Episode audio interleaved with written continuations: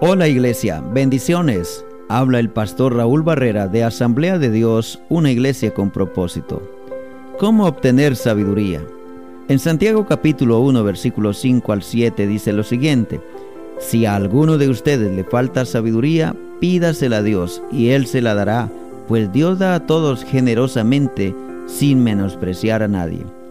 Pero que pida con fe, sin dudar, porque quien duda es como las olas del mar, agitadas y llevadas de un lado a otro por el viento. Quien es así, no piense que va a recibir cosa alguna del Señor. En Proverbios capítulo 16, versículo 16 dice, Más vale adquirir sabiduría que oro, más vale adquirir inteligencia que plata. Y el capítulo 8, versículo 11 dice, Vale más la sabiduría que las piedras preciosas, y ni lo más deseable se le compara.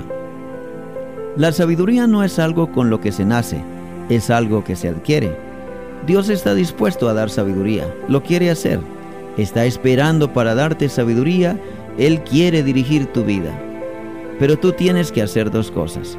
Pedir a la persona correcta. Dice el texto bíblico, si necesitas sabiduría, pídela a Dios.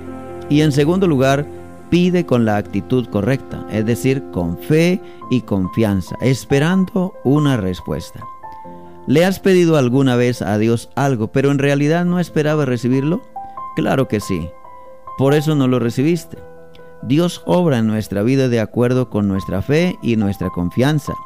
Muchas veces decimos, Dios, por favor, dirígeme, y nos vamos sin esperar la dirección.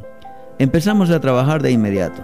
Decimos, Dios, quiero que me des sabiduría, ayúdame a tomar la decisión correcta. Pero en realidad no esperamos que lo haga creemos que todo depende de nosotros. Dios nos ha prometido sabiduría. ¿Qué es sabiduría? Sabiduría es ver la vida desde la perspectiva de Dios. Sabiduría es tener la habilidad de tomar decisiones como Dios las toma. Dios siempre sabe más. Él nunca toma una mala decisión. Nunca se equivoca. Dice que si confiamos en Él y le oímos, Él nos guiará. Pero debemos pedirle con fe y esperar con confianza. ¿Cómo esperas recibir sabiduría divina? En primer lugar, el conocimiento de la palabra de Dios te da sabiduría divina. Segundo, la meditación. Esperas, no sales corriendo a hacer las cosas por las cuales pediste sabiduría o dirección. Te quedas quieto, piensas, meditas, te serenas, eliminas la ansiedad y Dios te dará la idea correcta, la convicción correcta y la fuerza de decisión correcta. A Dios nuestro Padre le encanta que le pidamos sabiduría. Lo demostró con el rey Salomón. Y detrás de la sabiduría vino la capacidad de administración y de poseer grandes riquezas.